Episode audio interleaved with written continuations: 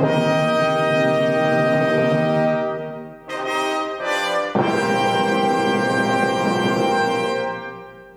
neue Folge beim Podcast der Kölner Philharmonie. Seien Sie herzlich willkommen.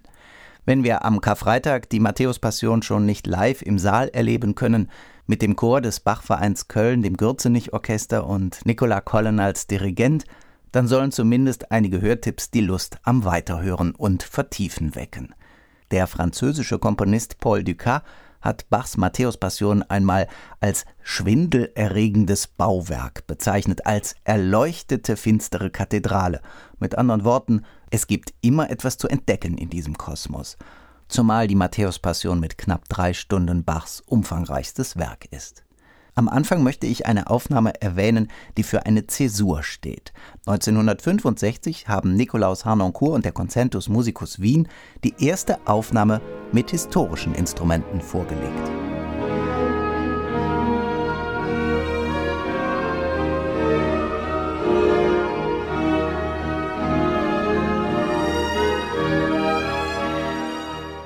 Mit dieser Aufnahme unter Nikolaus Arnoncourt hatte 1965 eine neue Zeitrechnung begonnen, was Phrasierung betrifft, Tempi, den Umgang mit dem Wort und vieles andere mehr. Um aber nachvollziehen zu können, was das überhaupt damals bedeutet hat, müssen wir ein paar Jahre zurückblättern. Bei Otto Klemperer klang das so.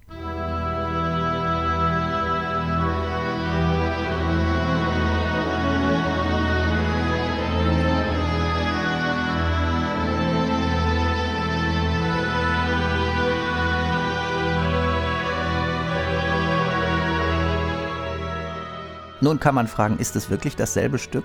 Zur Sicherheit und als Indiz der Moment, wenn der Chor einsetzt. Ja, auch das ist die Matthäus-Passion. Für Zahlenliebhaber übrigens, die Nettospielzeit dieses Eingangschores liegt bei Harnoncourt bei über sechs Minuten, bei Klemperer bei unter zwölf Minuten.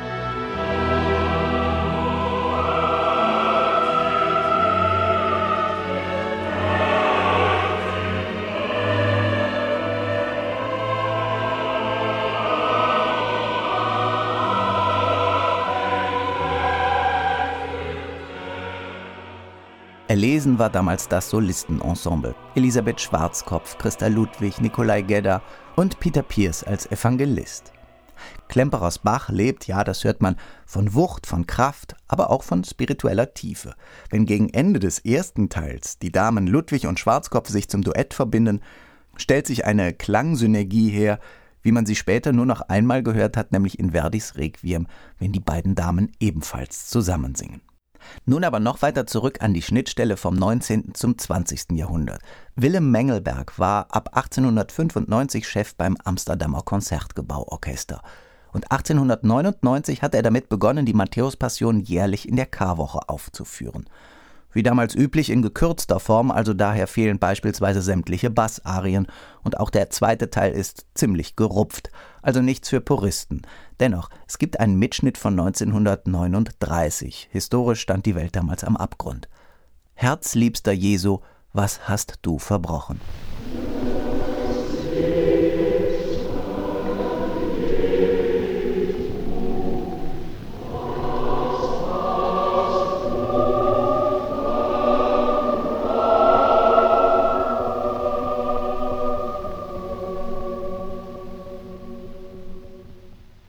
Diese Aufnahme ist eigenwillig und faszinierend.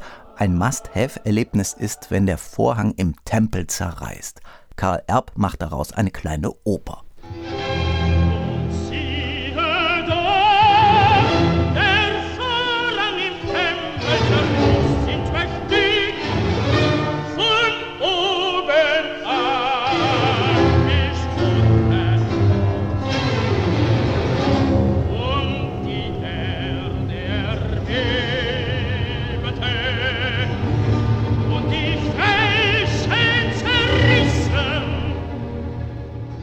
Ja, das ist nichts für Freunde der historisch informierten Spielweise. Aber in dieser Aufnahme, so eigenwillig sie auch sein mag, ist nichts gleichgültig. Jeder Takt hat eine Aussage mit Ausrufezeichen. Der Begriff Passion wird hier wirklich im eigentlichen Wortsinn umgesetzt, als Bangen und Bibbern, Zagen und Zweifeln. Knapp ein Jahrhundert vor dieser Aufnahme hatte 1841 Felix Mendelssohn die Matthäus-Passion wiederentdeckt zu neuem Leben geführt in der Leipziger Thomaskirche.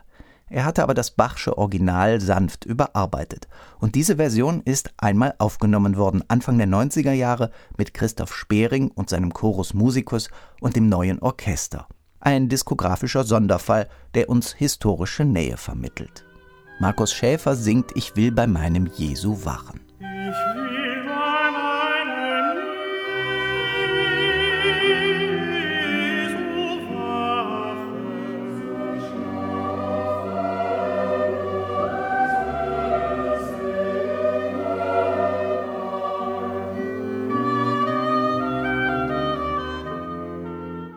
Es gibt eine Reihe von älteren Aufnahmen, die heute wie das Inventar in einem verstaubten Archiv wirken.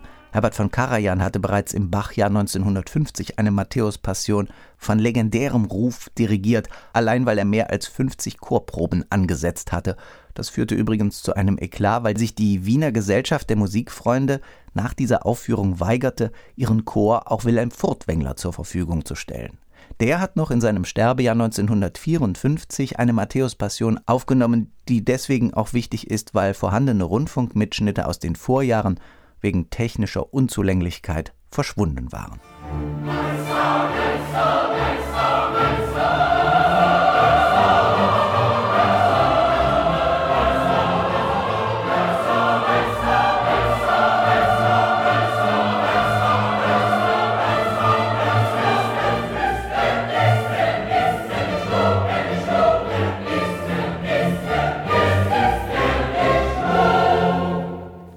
Nicht nur bei Furtwängler, sondern bei vielen alten Aufnahmen wird Expressivität in der Matthäus-Passion erreicht durch Legato-Intensität, durch Verzögerungen und andere romantische Zutaten.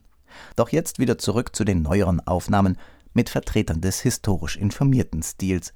Zunächst mal fällt auf, fast alle, die sich relativ früh mit dieser Spielweise aus der Deckung gewagt haben, sind später nochmals mit der Matthäus-Passion angetreten. Harnoncourt, Herrwehre, Gardiner, Suzuki.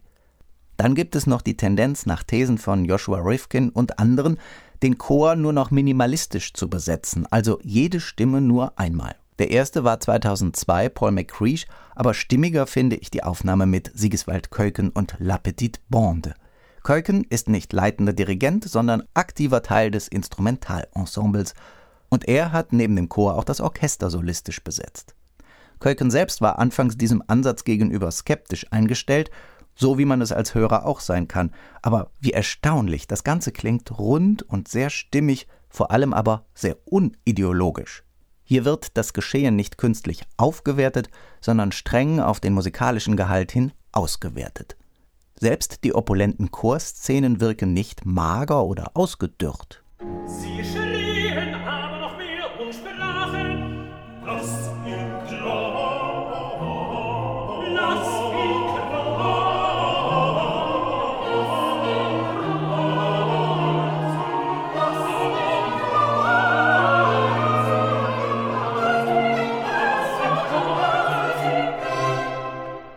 Diese Aufnahme unter Köken atmet von innen. Sie macht begreiflich, ohne zu dozieren. Askese als gesteigertes Ausdrucksmittel. Die frohe Botschaft als verständliches Mysterium. Hörvergnüglich ist die Produktion auch, weil sie als SACD produziert wurde, das heißt, man hat ein Raumerlebnis zum Hören. Apropos, schon bevor man den ersten Takt gehört hat, sollte man die Ausführungen von Konrad Küster und René Jacobs zu dessen Einspielung im Beiheft lesen. Vereinfacht gesagt geht es um die Aufführungsbedingungen zur Bachzeit mit besonderem Fokus auf die Doppelchörigkeit, also die Verteilung der Stimmen im Raum und ihre jeweilige orchestrale Unterstützung. Also mit einem herkömmlichen Stereo-Rechts-Links-Modus wollte René Jakob sich nicht zufrieden geben. Das Ziel war, Groß- und Kleinchor mit einem Nah- und Weiteffekt einzubringen. Jakob sagt dazu, der Hauptchor ist am Passionsgeschehen unmittelbar beteiligt, der Fernchor hingegen erlebt das Passionsgeschehen aus der Distanz, weit weg, also wie die Leipziger Gemeinde zu Bachs Zeiten. Zugegeben, das kann man jetzt hier nur schwer einfangen. Es wird aber zu richtigem Kino für die Ohren, wenn man es über eine Surround-Anlage abspielen kann. Hier noch einmal dieselbe Passage wie eben bei Köken.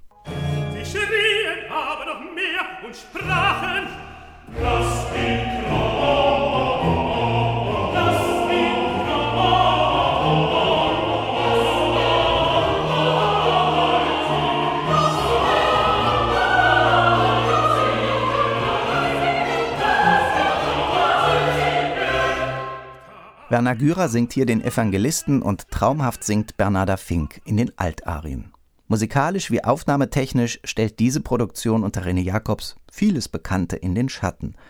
Man könnte jetzt andere Aufnahmen noch heranziehen und Details unter das Mikroskop legen. Gardiner sollte man die frühere oder die spätere Aufnahme nehmen, ja, die spätere, oder dagegen Ton Kopmann halten, auch lohnend.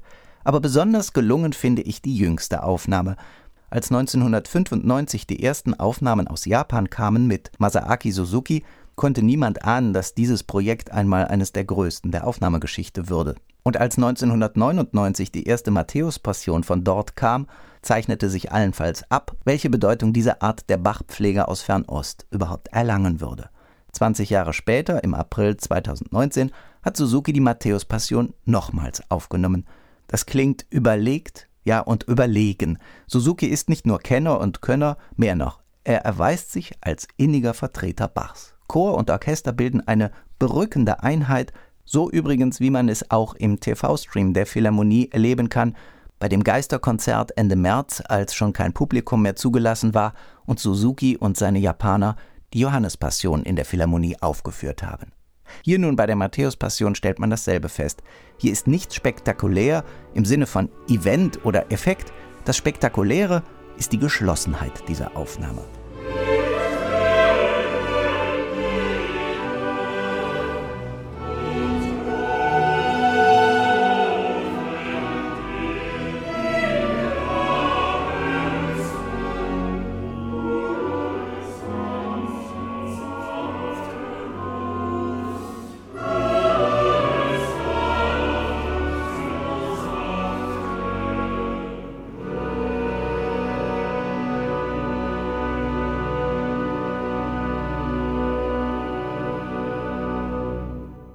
Soweit der heutige Podcast, diesmal mit dem Fokus auf Bachs Matthäus-Passion.